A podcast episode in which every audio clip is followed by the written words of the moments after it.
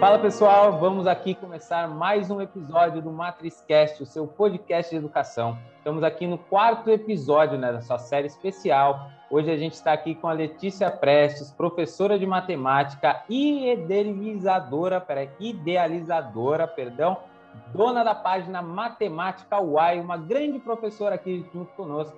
Prazer, Letícia, obrigado pela sua participação, obrigado por ter aceitado o convite.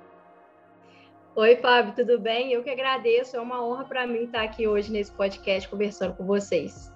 Que bom, Letícia, vai ser uma honra para nós, para a gente aprender aqui com você, a primeira professora. Primeira não, porque a minha mãe foi a primeira professora que veio aqui, inclusive a gente estreou o podcast com uma professora que foi de física, mas a primeira professora de matemática.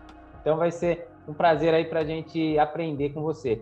E Letícia, assim, para a gente começar, eu queria saber um pouco para você contar para a gente como é que foi, um pouco da sua história, né? Como é que foi essa escolha por ser professora? Se sempre foi assim, se já nasceu desde pequenininha querendo dar aula de matemática, foi alguma coisa que você foi construindo com o tempo? Como que foi essa escolha em ser professora na sua vida? Conta um pouco da sua trajetória para a gente entender um pouco melhor como é que foi.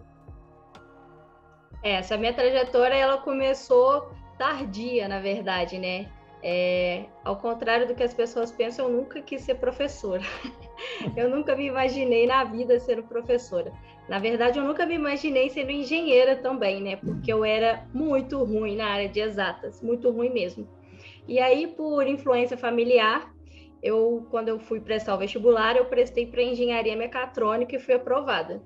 Então, uhum. eu cursei inicialmente engenharia mecatrônica e dentro da engenharia é, eu sempre me desenvolvi em vários projetos. Então, tudo que dava para eu fazer, eu fiz. Eu fiz várias iniciações científicas, se eu não me engano, eu fiz três.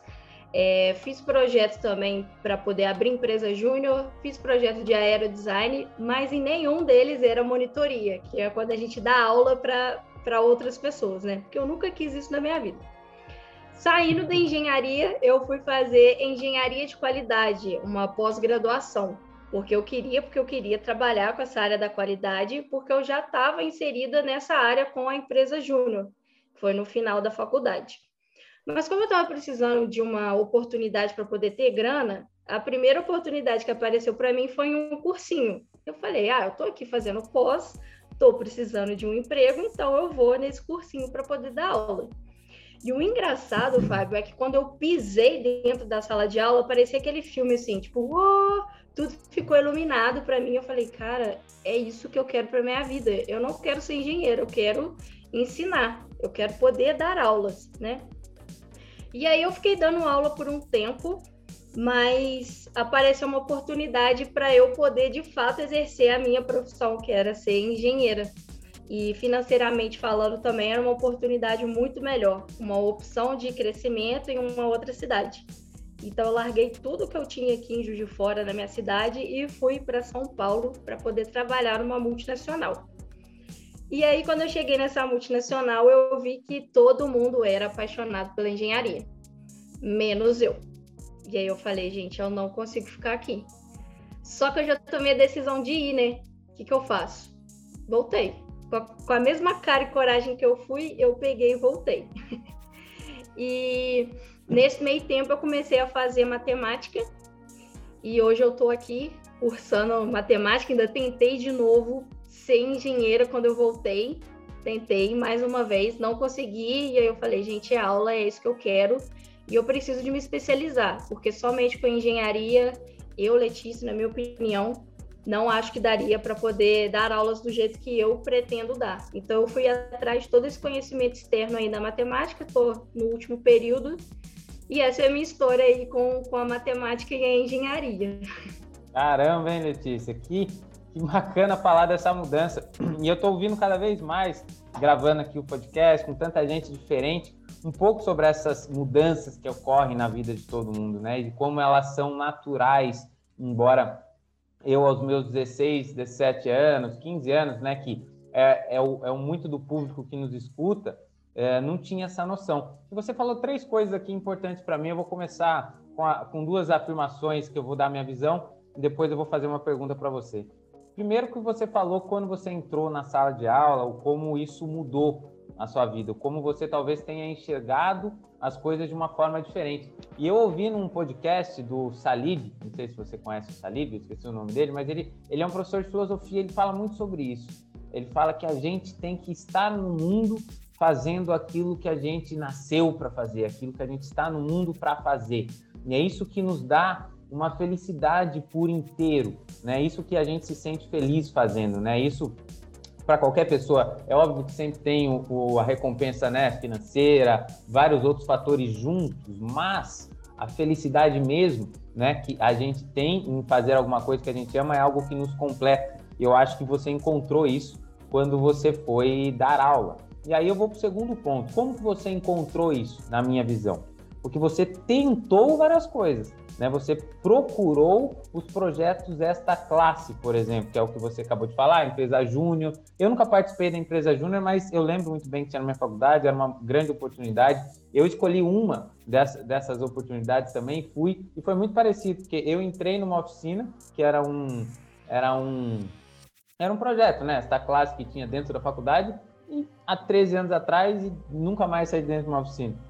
Né? Então, assim, é, é, é, muito importante a gente conhecer, e principalmente hoje em dia, mais ainda do que na nossa época.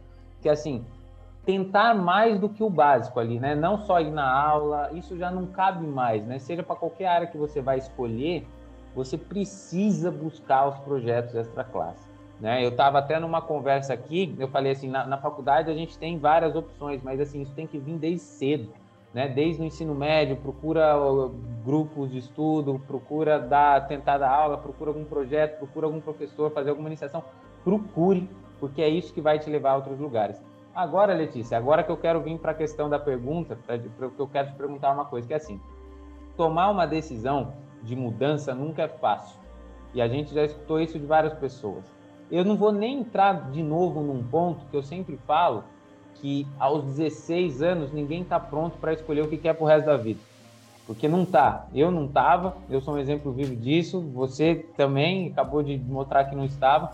Mas uma mudança, Letícia, uma coisa é você mudar de um caminho que, entre aspas, deu errado. Né? Se você falasse, ah, eu tentei ser engenheira, eu fiquei tentando fazer, não reprovei, não consegui me formar e passou um tempo, quis mudar. Então, assim, você teve que mudar porque você não se encontrou no caminho de jeito nenhum. Mas no seu caso, você tinha uma boa escolha, ou entre aspas, era cômodo para você ficar. Né? Você ia ter um, um bom emprego, uma, uma, recompensa financeira, entre aspas, estabilidade, mas mesmo assim você decidiu mudar. E é uma mudança difícil. Não estou dizendo que o outro ponto não é, mas é uma mudança difícil e difícil ainda para os outros entenderem. Né? Eu imagino que você possa ter pessoas que não é nem porque elas não se importam, né? Óbvio que elas importam muito com a gente. Aí tem medo que a gente, familiar, por exemplo, que a gente mude, faça outra coisa, justamente porque eles se importam muito e são decisões difíceis. E assim, como é isso para você? Como que você enxergou essas mudanças? Quais foram o que foi mais difícil para você em decidir mudar e seguir algo que você gosta tanto, que é dar aula, que mudou tanto sua vida? Então, é, eu acredito, na verdade, que não há caminhos certos ou caminhos errados, existem apenas caminhos. Qual o caminho que você quer seguir para você? E tá tudo bem se eu estiver caminhando por um caminho e de repente eu quiser caminhar por outro, porque aquilo que antes fazia os meus olhos brilharem, aquilo que eu me identificava hoje, eu não me identifico mais. Porque a Letícia de ontem já não é mais a mesma Letícia de hoje. É, quando eu era mais nova, eu não tinha isso muito definido na minha cabeça. Então, foi uma decisão extremamente difícil para eu poder tomar. Tanto que quando eu tomei essa decisão, foi justamente pela questão que você falou, foi pela questão financeira, e não pela questão do que fazia de fato os meus olhos brilharem. Porque eu ia todos os dias para a empresa, chegava lá e, tipo, ai que saco, hoje eu tenho que trabalhar. E aí eu via todo mundo falando o tempo inteiro dos projetos da empresa, os projetos que nós estávamos envolvidos e, e desenvolvendo, e nada daquilo, sabe, enchia os meus olhos. E aí eu pensei, o que, que será que vale mais a pena? É, eu ganhar o dinheiro aqui e a minha saúde mental ir embora, ou eu tentar alguma coisa que realmente faça os meus olhos brilharem e o meu coração bater diferente. Porque já bateu diferente, eu já sei qual é essa sensação, porque eu estava dentro de sala de aula e eu pude ver isso. Então, eu preferi ter a coragem de mudar para uma coisa que eu não tinha certeza, porque a gente nunca tem certeza de fato, e, e ver o meu coração bater diferente do que continuar ali no lugar aonde não me fazia bem. Não foi uma decisão fácil. É, hoje em dia parece que é muito fácil falar dessa forma. Eu tive muitos problemas com isso internos, né? Porque, poxa, todo mundo quer, todo mundo que se forma numa engenharia quer trabalhar numa multinacional, desenvolver projetos, né? Comandar um setor. Quem não quer isso? E eu não queria. E, e aí é que estava o problema eu não queria uma coisa que todo mundo quer, mas é aí que tá. É todo mundo e não eu. E eu tinha que olhar para mim, para dentro de mim. Então, quando eu comecei a olhar de fato para dentro de mim, a ver o que eu queria, as coisas ficaram um pouco mais fáceis. No entanto, isso não tira o fato de que eu também precisei de correr muito atrás para poder adquirir o conhecimento que eu tenho, para poder dar aula. Então, a gente sempre vai estudando e melhorando mas não foi uma coisa difícil, mas foi a melhor decisão que eu já tomei na minha vida. E se eu tiver que tomar um outro caminho, uma outra decisão em algum momento, eu vou tomar também sem problema nenhum, porque a vida é feita de caminhos e de escolhas. É isso aí. Você falou uma coisa, você vai falando, eu estou pensando, eu sempre tento fazer um paralelo com a minha história. E, e, é engraçado como eu encontro muitas histórias parecidas com a minha, não por inteiro, mas por partes, né? É, tem partes que coincidem, pontos de inflexão que coincidem. E você falou exatamente disso. É, não é que você escolheu um caminho que deu certo, mas nada que em outro momento da sua vida pode ser que não deu mais. Né? E aí você tomou outros caminhos, né? E isso acontece, né? Você pode ter acertado naquela época, aquilo fazia sentido naquela época, mas justamente a, o caminho que você percorreu, o quanto aquilo deu certo para você, o quanto aquilo te fez evoluir como pessoa, que faz com que você tome outras decisões ou enxergue outras coisas que você não enxergava antes. Né? Então é exatamente isso que, que, que, eu, que eu enxergo do que você falou. E aí, Letícia, eu, você falou muito sobre engenharia e você teve que aprender outras coisas para dar aula de matemática. E aí eu vou te passar um pouco da minha experiência, já que eu estou tentando né, fazer o mesmo com, com o mesmo amor que eu, que eu também tenho por, por dar aula. E eu vejo que é um pouco diferente, pelo menos a forma como eu tento ensinar. E eu tento, essa coisa de engenharia que a gente aprendeu, eu tento colocar muito de atividades práticas, tento correlacionar muito teoria com, com, com a prática em si, com problemas reais, justamente porque é importante essa experiência que eu, que eu tenho, ainda tenho, você também teve, de, da prática, né? Da, da vida, de resolver problema. Então, eu queria entender, você hoje como professora, como que você enxerga maneiras de estimular o aprendizado? Como que você vê você nessa figura hoje como professora fazendo com com seus alunos se estimulem mais? Porque isso foi justamente uma dor que eu tento resolver, que eu senti, né? que nem me contou. Eu senti muito problema em correlacionar o que eu aprendia com o que eu ia fazer um dia na vida. Então, eu tento muito passar isso. Mas como é que você tenta? Eu vejo, eu já acompanho os seus, os seus posts, a, a, todo o trabalho que tem no Matemático Y, mas eu queria que você contasse um pouco de como você enxerga é, essa forma de aprendizado e estímulos para os alunos. É, é, sabido que a matemática ela é aprendida quando ela é melhor visualizada, né? Então a gente precisa também de elementos visuais para poder aprender a matemática. Então eu tento utilizar muito essa parte visual com a parte criativa e a parte do mundo real também, porque a matemática ela está presente no dia a dia, no tempo todo. Só que muitos dos nossos questionamentos e dos alunos também são: para que que eu estou aprendendo isso? Eu vou usar isso para quê? Então eu tento responder essa pergunta. E aí eu falo, galera, vocês vão usar isso por causa disso e disso e disso. Só que, é, como eu gosto muito de usar elementos visuais e coisas que eu gosto, eu faço associação com essas coisas. Então, por exemplo, é, se eu quero falar sobre triângulos, uma lá das primeiras coisas que a gente vai falar sobre triângulos é da rigidez e da construção dos triângulos, né? Como que os triângulos são construídos. Beleza. Mas onde que eu vou usar isso na minha vida? Será que você já passou de carro em alguma ponte? Será que você já olhou para algum telhado, para alguma torre de transmissão? Por que, que será que eles têm triângulos? O que, que faz com que isso seja tão incrível? A propriedade de rigidez dele. E por que, que eles são rígidos? Então, Cara, com palito de picolé, eu construí triângulos e quadriláteros e fui mostrando para os meus alunos de uma maneira visual. Fui, então, é, aplicando força sobre os lados e vértices dessas figuras, e aí eu vi, galera, ó, não mexe. É isso que acontece. O amortecedor, quando você aperta ali, ele deforma. É isso que acontece. Agora, se eu estiver só falando rigidez dos triângulos, os triângulos são rígidos por causa disso e disso e disso. Cara, que coisa chata, velho. Então, assim, é, eu tento colocar muito essa coisa na prática. É óbvio que nem sempre a gente consegue, porque nem tudo é tão prático assim, né? Você vai explicar potência, radiação, por exemplo, é uma coisa que não dá para você pegar uma coisa visual assim. Mas eu utilizo muito desses elementos e das coisas que eu gosto. Então, eu associo muito aí com Harry Potter. Eu sou é, é, bem fã de Harry Potter, inclusive estou até com a blusa aqui hoje. E eu coloco isso na, nas séries que eu vejo, nos filmes. E aí a galera fala: caramba, isso aí aconteceu mesmo em, em Harry Potter, aconteceu mesmo em Vingadores. Gente, aconteceu.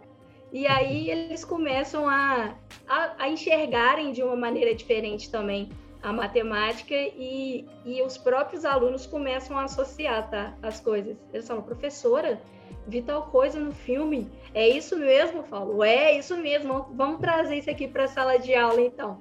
E é assim com a forma que eu tento trabalhar e, e melhorar sempre e tornar a matemática mais visual e mais criativa. Muito legal, isso aí é realmente. Eu tenho certeza que os seus alunos devem adorar essas associações.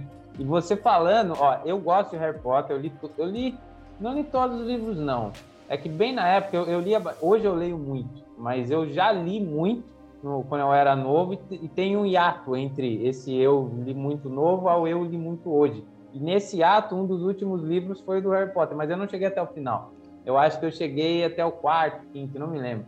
Mas eu gosto muito, e assim, só que eu gosto mais de Senhor dos Anéis. Senhor dos Anéis é, é, um, é um livro que eu li aquelas mil e poucas páginas, eu li uma vez e meia, porque eu li, a, eu li inteiro, depois eu li as melhores partes. E eu juro para você que se juntar a trilogia, eu já devo ter visto umas 50, 60 vezes. Todos, sabe? Que eu via todo mundo. Cada pessoa que, que via comigo, que nunca assistiu, era como se fosse a primeira vez. Mas, enfim, o que eu tô querendo dizer é que, assim, você falou de, de associar. Cara, se eu tivesse aprendendo matemática e tivesse associando com isso, ia ser incrível.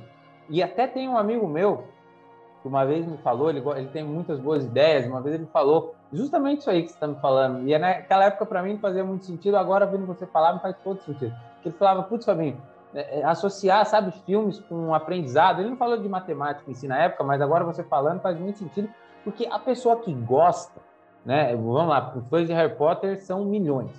Né, em qualquer lugar, é uma, é uma febre, e assim, até hoje, quando eu li tem um canal que eu não lembro agora qual é, na época que eu tinha TV, eu já não tenho mais essas TVs, mas eu ligava, tava passando, era assim, todo dia, toda hora, cara, não é porque só esse que repete, podia repetir o Senhor dos Anéis também, mas aí a questão é, quando a pessoa gosta e ela consegue associar, você combina né, a, pessoa gostar daquilo com associar a, a teoria e com certeza isso estimula muito o aprendizado.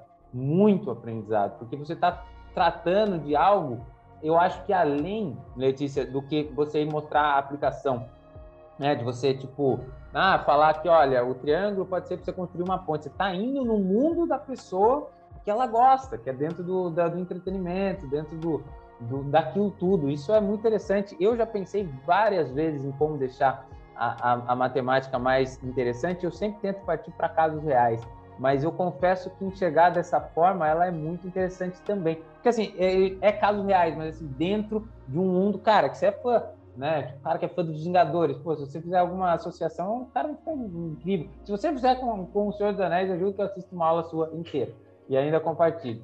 Então, assim, é bem legal isso aí. E agora, Letícia, uma coisa que, que eu, eu vejo, né, ainda falando um pouco do seu trabalho que você tem, tem conjunto, acho que também com outras professoras, que foi quando eu acabei até conhecendo o trabalho de vocês. Mais uma coisa me deixa curioso e eu nunca, nunca soube o porquê de verdade. Eu gostaria de perguntar para uma mulher envolvida muito nesse tema. Porque assim, quando eu entrei na engenharia, né, eu acho que hoje é um pouco menos, mas tinham acho que duas mulheres na minha sala. Quando eu me formei, mas daí a sala era pequena, acho que daí tinha uma, uma, uma na minha sala, mas a minha sala, quando eu me formei, eram cinco, então tá bom. Ah, só que no começo eram muitas, eu fiz engenharia elétrica. Então, assim, muita poucas mulheres em engenharia, ou pelo menos nas engenharias eh, mecânica, elétrica, civil já tinha talvez um pouco mais, produção bastante, mas eu vejo poucas mulheres em exatas. E tem alguma explicação? Será que é questão da, das escolhas? Eu não, eu não sei se, se existe né, alguma reflexão sobre isso. Primeiro, antes de responder sua pergunta, eu queria começar fazendo outra pergunta. Dos livros de matemática aí que você estudou, inclusive os livros de engenharia também, fala o nome de uma mulher para mim que apareceu. não lembro. Eu não lembro de, de, muitos algum... autores, mas não lembro. O de, o de circuitos elétricos não é. E se a gente pegar algum livro do ensino médio aí, o que, que a gente pode encontrar? Um dos teoremas mais famosos, Teorema de Pitágoras. Então a gente já, já começa a falar aí de nomes masculinos estando em livros. Eu, particularmente, nunca vi nenhum nome é, de uma mulher em algum livro de química, física ou matemática, algum teorema é, que, que alguma mulher fez, alguma coisa do tipo. Então, é, eu acho que o problema já começa aí, né? As questões das referências. Quando a gente não tem referências, a gente fica um pouco perdido. Poxa, se tudo que eu vejo, é, todas as referências que eu tenho são homens num ambiente completamente masculino, onde o diretor é, é um homem, onde o professor é um homem, onde os alunos são homens, o que, que eu vou fazer nesse ambiente? Ele não é um ambiente para mim, ele é um ambiente masculino. Então já começa aí né, é, essas questões, essas referências. Porque você ser mulher e você estar inserida 100% no lugar onde é caracterizado como masculino, chega até a ser um pouco constrangedor, porque você é a única mulher daquele lugar. Então, todos os assuntos, todas as coisas que estão acontecendo ali já são é um pouco mais voltadas para o masculino ali. E uma outra questão que já começou logo na infância, bem, bem cedo, com os brinquedos. Então, os meninos, eles recebem sempre carrinhos, legos, videogames, são coisas que estimulam o seu cérebro. Já as meninas recebem panelinha, ferro e boneca. Lembrando que eu não estou falando mal desses brinquedos, eu estou dizendo sobre estímulos que as crianças recebem. Então, agora, né, pensa aqui junto comigo eu acabei de ganhar um Lego. O que, que o Lego faz? Eu vou montando as partes dos Legos, né? Isso aqui encaixa aqui? Não, não encaixa. Onde que encaixa? Encaixa aqui. Beleza. Essas peças são peças o quê? Coloridas, de tamanhos diferentes, formas diferentes, e eu posso montar um castelo, eu posso montar um carro, uma casa, eu posso montar o que eu quiser se eu tiver essas peças. Agora, o que eu consigo fazer com uma panelinha? Bom, é, a minha referência, o que eu consigo fazer com uma panela que eu tenho dentro de casa é comida. Eu não consigo construir um castelo com uma panela. Até consigo, mas assim, você não vê a sua mãe na cozinha construindo um castelo com panelas, né? Então, acaba que essas, essas sinapses são geradas muito mais nos meninos, na, naquele momento, quando ele está sendo estimulado, do que nas meninas. Então, esse raciocínio lógico é desenvolvido melhor neles. Lembrando também que eu não estou falando que os meninos têm mais capacidade cerebral que as meninas, eu estou falando em questões de estímulos cerebrais, que são coisas diferentes. Homens e mulheres têm a mesma capacidade cerebral, no entanto, os meninos desde cedo são mais estimulados do que as meninas. Então, quando a gente parte para uma área de exatas, que a gente precisa de ter um raciocínio lógico, as meninas acabam não tendo muito. E elas também não têm incentivo, porque é um ambiente masculino, não tem referências, então elas acabam deixando para lá. E aí o mais próximo que a maioria delas chega é uma engenharia de produção, que apesar de ter o cálculo, também tem muita, muita gestão. Ela não vai para uma engenharia elétrica ou para uma engenharia é, mecânica, né? Mas quando a gente começa a desenvolver os dois juntos, aí a gente vê que equipara, né? Equipara ali é porque é a capacidade é, o mesmo, é a mesma, né? Capacidade cerebral dos meninos e das meninas. Só que eu não tenho referências. Então, como que eu vou num ambiente 100% masculino, né? Entra a questão de gênero, preconceito também. É, eu vou fazer uma pergunta e aí às vezes vem uma piada, você fica retraída. É, acontece muito disso, já passei por várias situações como essa. Inclusive, uma vez eu fui tentar estágio numa empresa e a empresa falou que não contratava mulheres, porque era um, um serviço onde a gente tinha que viajar e, e, ficar em lugares perigosos, assim, e não era indicado para mulheres. E aí a única mulher da empresa, na verdade, tinham duas mulheres, a secretária e a faxineira. E aí o resto tudo era homem na área de engenharia. Então, assim, já começa aí também, né? Quando você se consegue se formar diante disso e aí você vai procurar emprego e não porque você é mulher, é muito perigoso para você, ou você vai ficar grávida, alguma coisa do tipo, e aí acaba que não, não tem essa, essa influência. Então, acredito que são esses os, os fatores. Entendi. Eu, eu, eu, você foi falando, eu nunca tinha pensado dessa forma, mas faz todo sentido para mim. Faz todo sentido mesmo. Eu entendi, obviamente, não é uma crítica ao brinquedo, mas sim é uma, é, uma, observa, uma avaliação quanto ao estímulo que você proporciona a, a pessoas que estão ali construindo o seu raciocínio, seus gostos. Você falou do Lego, eu não lembro do Lego, mas eu tinha uns tijolinhos coloridos e eu montava castelo. Minha avó sempre falava que eu ia ser construtor de alguma coisa. Eu, no fim, não fui, mas eu adorava montar, né? Adorava. Tanto que eu lembro Agora vai sempre passando um filme. Aí quando eu fui começar a jogar um jogo de, de computador, eu gostava sempre de montar, eu, eu jogava um que era o The Sims, que era um. Hoje não sei, o pessoal não deve conhecer, você talvez conheça. Mas você montava as casinhas, e eu só jogava The Sims porque eu gostava de montar as coisas. Daí eu montava, eu tinha um, um comandinho, um hackzinho, que você tinha dinheiro infinito, e aí você vai lá, montava. Então, assim, são estímulos, e eu sempre gostei disso, sempre realmente fui estimulado a isso. E são coisas que a gente não percebe. É, você falando nesse ponto de vista, né, por ser mulher, por ser uma pessoa que é, se importa com a causa e, e, e, luta por isso, você tem muito mais essa percepção porque você foi buscar entender. Eu nunca pensei nisso, nunca pensei dessa forma e concordo com o que você falou. Faz sentido o que você está falando, né? Então, é, é, é, é sim uma coisa que, sem dúvida, é, deva impactar e que bom que existem pessoas que se importam, que tentam. Tenho certeza que você já é e vai ser ainda mais uma referência aí para suas alunas aí, sem dúvida, você e todo mundo aí que, que luta junto com você. E parabéns por isso, que é sempre. Você é uma pessoa de coragem, né, Letícia? Já dá para ver que você é uma pessoa de coragem. E agora, até mesmo para a gente ter falado questão de, de aprendizado, agora uma coisa mais atual um pouco, né? A gente até é, que, que nos proporcionou esse encontro, nos proporcionou esse podcast, que é o ensino hoje em dia indo para a área digital. Né? A gente vê muita gente começando a dar aula, né? muitas escolas começando a ter modelos híbridos de ensino. Né? Eu, na minha parte da educação, ela nasceu 100% digital. É, eu nunca dei aula física. Né? Eu não sei, você teve a experiência que você me falou, né? mas hoje você dá aula digital também. Mas, assim, eu tenho minha opinião, mas como você enxerga o digital hoje? Qual que você acha que foi apenas algo que a pandemia né, foi para solucionar o momento da pandemia? Você enxerga que o digital cada vez mais tem mais força porque ele é bom? Ou você acha que não, que ele só vai distanciar as conexões entre aluno e professor, é, as coisas vão ficar mais difíceis? O que, que você acha do digital, os benefícios ou os malefícios que ele pode ter aí para o futuro da educação? É, eu acho que essa pandemia, na verdade, ela veio para ensinar algumas coisas muito importantes para a gente com relação ao ensino digital. A primeira é que já existia muito preconceito com EAD, né? As pessoas achavam que quem fazia alguma coisa EAD, faculdade, curso, etc., não tinham é, competência para poder fazer alguma outra coisa ou seguir aquela carreira, porque é EAD, não é presencial.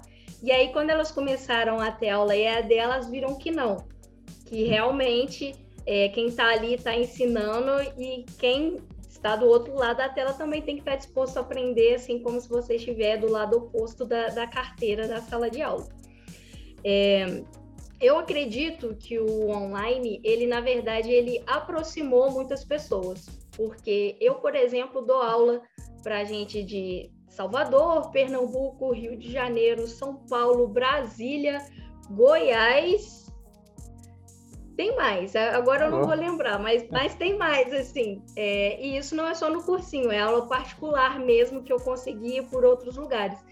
Então acaba que eu me aproximei muito de, de outras pessoas porque eu consigo atingir o mundo todo, né? Porque eu posso dar aula para alguém que está em outro país, é um brasileiro e está com dificuldade.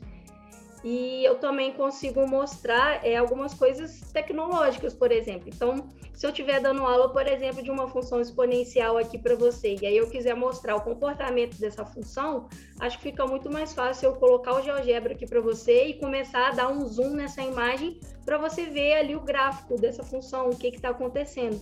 Então, eu consigo utilizar muitos, muitos recursos tecnológicos. Esses são alguns pontos positivos que eu consigo enxergar, além do fato de que eu consigo dar aula na minha própria casa, e isso para mim é muito confortável, porque não tem a questão do deslocamento.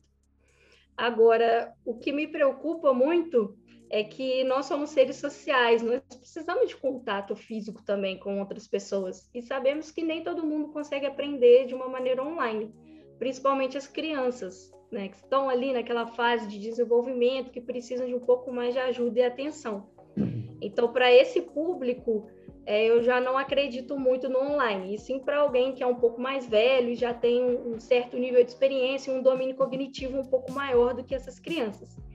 E uma outra questão também é a questão social, né? Nem todo mundo tem computador, celular, internet, energia elétrica para poder ter aula online. E muitas pessoas também a gente sabe que vai na escola e só tem aquela refeição ali. Então, são muitos pontos é, positivos e muitos pontos negativos. Eu falo para mim, Letícia, na situação que eu estou, para mim é mais confortável. Mas eu não posso querer que isso seja para todo mundo, porque eu não estou inserida em todos os meios e em todas as realidades. Então, eu acho que a gente precisa de começar a pensar mais como um todo, como uma sociedade onde estamos inseridos, para poder pensar de fato em vantagens e desvantagens, porque o que é vantajoso para mim pode não ser para você. Sim, sem dúvida. Sem dúvida. Eu acho que também concordo com o ponto que a, a o digital ele vem não para distanciar, mas para aproximar, desde que, como tudo na vida, como tudo na vida, se você tomar muita água em excesso, vai fazer mal. Você, qualquer coisa que você faz em excesso faz mal. Se você também utilizar o digital né? Daqui a pouco o pessoal vai falar assim: ah, não, não preciso mais no supermercado, tem um aplicativo que vai para mim. Ah, não precisa. Pô, mas você vai fazer o quê daqui a pouco? Né? O que, que vai acontecer? Você não vai no supermercado, você não vai na academia? Que eu, por exemplo, eu, eu, eu tenho treino que eu faço em casa. Que eu tenho um aplicativo que tem um cara que faz o, o treino para. É cômodo para mim em alguns momentos, ou igual esses dias que choveu de manhã.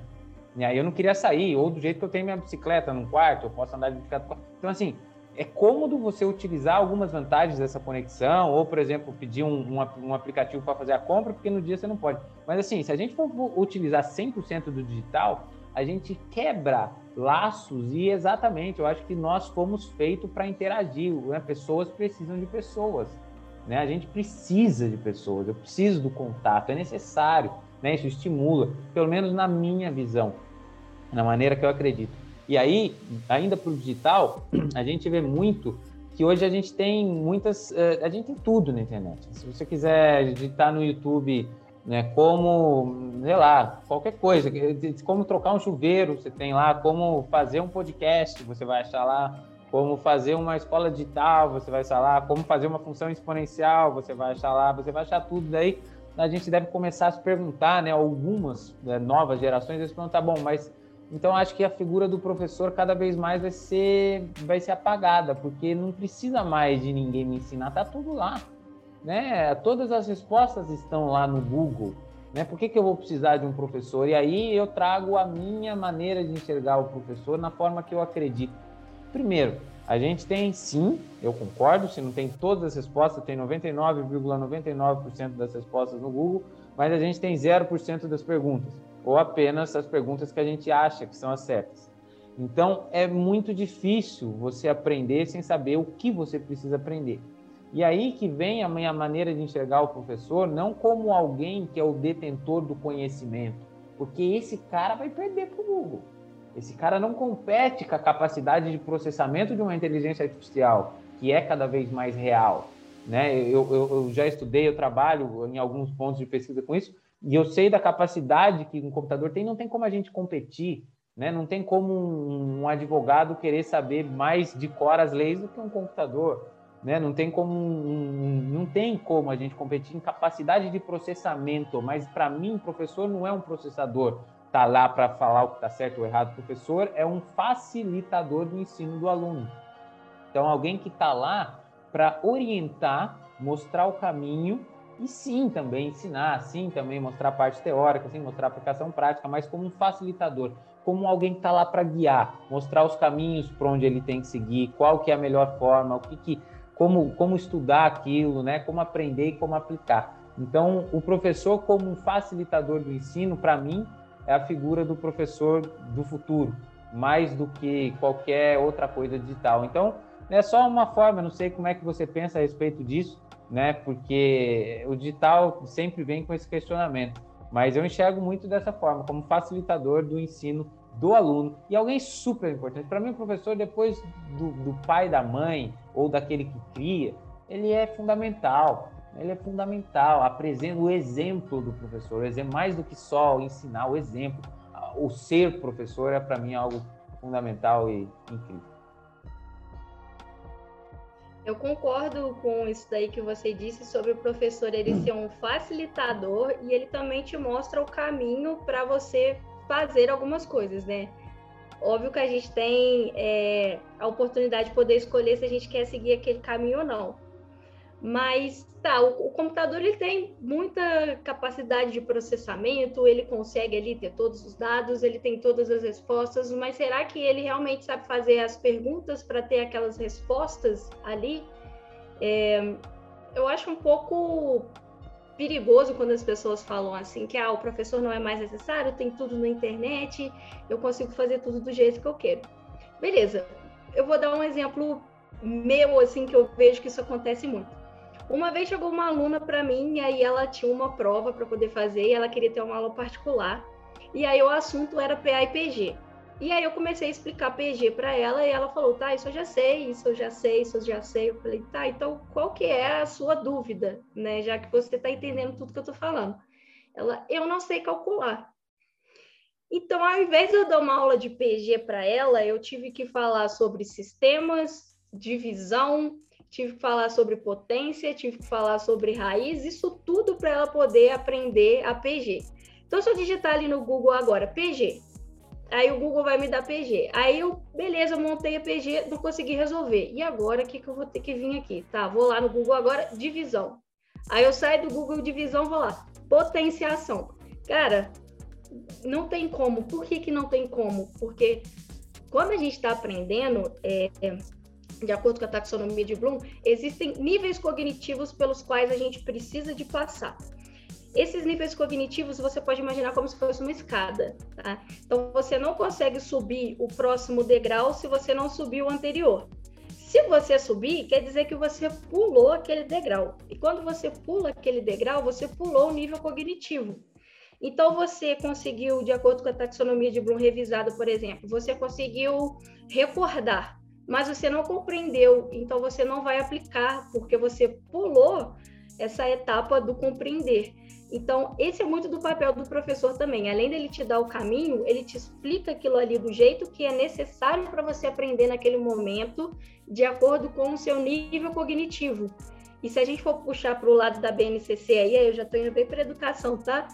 É, a BNCC ela segue um pouco é, dessa pegada também. Você pode até ver assim, poxa, mas eu estou aprendendo isso de novo. Eu já vi isso no colégio, eu já vi isso antes. Eu estou vendo de novo, de novo, de novo. Sim, de novo, de novo de novo, de formas diferentes, porque o seu domínio cognitivo agora não é o mesmo é, de anteriormente. Então, o professor ele tem muito esse papel também de fazer com que você percorra o caminho certo dentro dessa escala cognitiva aí também. Isso o computador não, não vai saber fazer acredito eu, né? Com esse desenvolvimento aí da tecnologia, não sei também. Daqui a pouco eles colocam taxonomia de Bloom lá, colocam as perguntas todas e eu não sei o que acontece.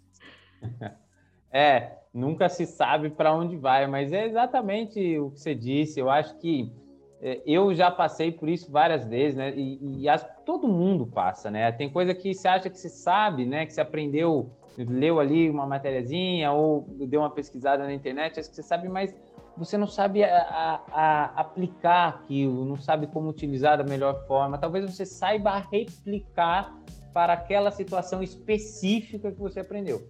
Né? Você sabe alguma coisa específica. Então, mas você não consegue aplicar como um todo. Eu, muitas vezes, eu vejo até quando eu tento fazer algo relacionado à programação, uma coisa é você aprender, é, entrar na internet, ver um algoritmo é, entender o que o cara falou lá e saber replicar aquilo. Outra coisa é você aprender na tua mente o que significa a capacidade de programar, o que, que a programação pode te trazer de benefícios. Em vez de você aprender um algoritmo, você aprender a mentalidade de um programador. A mentalidade daquele cara que sabe que uma tarefa que ele faz, por exemplo, repetitivamente, ele pode, por exemplo, programar essa tarefa, se ele estiver usando um computador, e fazer um, um algoritmo que faça aquilo para ele. Eu acho que a inteligência artificial ela vem muito para isso hoje em dia, para facilitar e aumentar a produtividade do ser humano, não para substituir é, o ser humano, porque não vejo. Né? Eu sou uma das pessoas que, que, eu, que eu acredito muito que, que o mundo vai mudar no dia que a gente tiver um computador quântico, porque a capacidade de processamento vai aumentar absurdo, mas enquanto isso não acontecer, eu acho que não há a menor possibilidade de da gente ver qualquer coisa semelhante ao esse raciocínio no computador. Também é, isso aí são características do ser humano e é da gente, ponto. Né? Quando os computadores quânticos chegar, se a gente estiver vivo ainda, aí a gente grava um outro podcast para entender o que vai acontecer. Mas é, é 100% isso, né? Então, assim, as pessoas precisam entender como aplicar. Isso vai também, assim, a gente é defensor da, da aplicar, saber como pegar a teoria e aplicar na prática, mas isso não significa que você tem que pular a teoria. Pelo contrário, você tem que entender bem a teoria para você saber como aplicar ela em diversas situações. Porque se a pessoa só vai para a prática, que é muito legal você vender a prática, né? É a coisa mais fácil do mundo. Ah, não, vem aqui, aprenda a fazer né? Aprenda a fazer um algoritmo, aprenda a, a usar matemática para aplicar na bolsa de valores. Tudo bem, mas qual que é a teoria na base? Porque aquilo que vai te dar a sustentação do triângulo que você falou no começo, por que, o triângulo é rígido? Né? Qual é a base que você tem do, do, que você sabe fazer? É isso que vai te dar a sustentação para que você consiga entender e, criar a solução, né? Porque o mundo precisa de pessoas que criem soluções, não só das que saibam aplicar soluções criadas pelos outros. Alguém tem que criar o que você precisa aplicar. Então é, é isso da mesma forma que eu também penso. E Letícia, aí para a gente começar, já ir para a pergunta final, por mais que esse bate-papo tá muito legal. E ó, para quem não sabe, inclusive, Letícia, vou ter que contar, a gente está gravando ele pela segunda vez, porque a primeira vez deu um problema, vários problemas, né? Deu problema, choveu, daí deu problema de travar a internet, aí depois deu problema do, do nosso host aqui, esquecer de colocar para gravar. Então, assim, na verdade, a gente já está em duas horas de podcast, né? Mas hoje, até hoje, está tudo certo aqui. Por enquanto, está gravando, a internet está sem trabalho, está tudo ok. E Letícia, indo para a pergunta, para a parte final, eu queria te perguntar, eu queria que você fizesse uma, uma situação, uma reflexão do que você falaria, né, de tudo que você aprendeu, que você acabou de falar que os caminhos é, são sempre necessários todo o aprendizado para que você tome outras decisões e tudo mais. Mas de tudo isso que você aprendeu, se você pudesse voltar para trás e falar para a Letícia lá dos seus 16 anos, que ia, que ia tomar o rumo de engenharia, quais habilidades que você conquistou durante a sua trajetória que você falaria, olha, aprende, seja persistente, ou seja disciplinada, ou seja observe bastante, ou tem uma boa didática, uma boa oratória, porque você é uma pessoa que, que eu já até te falei isso, você fala muito bem. Eu não sei se você sempre falou muito bem, mas oratória é uma técnica e, saber falar é uma técnica. Ninguém, não é porque o cara não sabe falar. E eu tinha muito isso na minha cabeça. Eu tinha, eu, ah, eu não sei falar, eu não sei falar. Tá? Falar é técnica e treino. Então, assim, quais habilidades você acha que são importantes que você daria de conselho para a Letícia que vai servir para os nossos ouvintes também? É, falando dessa questão aí da oratória, quando eu estava envolvida com a empresa Júnior, eu fiz um curso de técnicas de oratória, né, para poder melhorar não só a questão da fala, mas como um posicionamento como um todo, porque oratória não é somente fala, né? O corpo, existe aquele livro, o corpo fala, então é, é tudo, é gesto, tom de voz, volume da voz, então é, são muitas coisas envolvidas aí. Se eu estivesse falando em termos de habilidades, nessa pergunta você me pegou, vamos ver. Habilidades. Tá, a oratória ela é importante e eu acho que a gente desenvolve a oratória também muito com a leitura, então eu também sou uma pessoa que eu leio bastante. Agora eu estou ouvindo muito podcast. Então, acho que se eu tivesse que voltar um pouco no tempo para poder dizer para mim mesmo o que eu deveria ter feito, seria ler mais, mais coisas diferentes, não ficar presa só em um estilo de leitura ali. Porque, como eu disse para você, eu acredito muito que nós somos seres sociáveis e vivemos dentro de sociedade. Então a gente precisa de estar por dentro de tudo o que está acontecendo no mundo ali, dentro da sociedade. Isso daí são vários estilos de leitura. Então eu diria que era para eu poder ler um pouco mais, é, desenvolver essa capacidade aí de oratória, um pouco mais de empatia também com o outro. Acredito que isso é muito importante. Acho que seriam essas coisas que, que eu falaria para mim, mas eu não mudaria nada do que eu fiz, assim. Eu teria feito exatamente igual. Isso aí, eu também. Eu, eu já cometi erros e muitos na minha vida, mas eu não trocaria nenhum, porque eu não sei se o cara que não tivesse errado nada, não tivesse sofrido nada, ele seria o mesmo que estivesse na tua frente hoje aqui, tentando fazer coisas boas, lutando pela educação, fazendo as coisas que eu julgo certo hoje, né? é engraçado, porque a gente, até a nossa, né, o nosso bate-papo aqui, ele é feito para que pessoas escutem, né, que, que têm mais novas que nós e aprendam com o que a gente já aprendeu.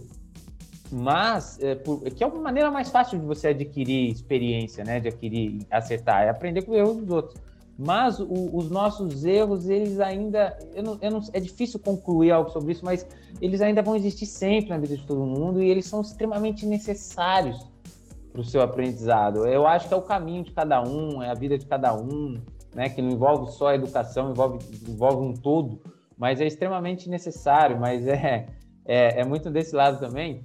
E eu também não voltaria nada do que eu fiz, nada. E, e você falou, você estava em dúvida, mas você falou uma coisa que, olha, que eu nunca pensei nisso e eu faria com certeza absoluta. Eu falei para você que eu sou o cara que lia muito, e aí teve um hiato de mais de, de 10, 15 anos sem ler nada, sem ler nada, e hoje voltei e ler é algo incrível para mim. Ler é incrível, assim, incrível. Eu não consigo descrever a, a, a como eu gosto de ler e como isso me ajuda.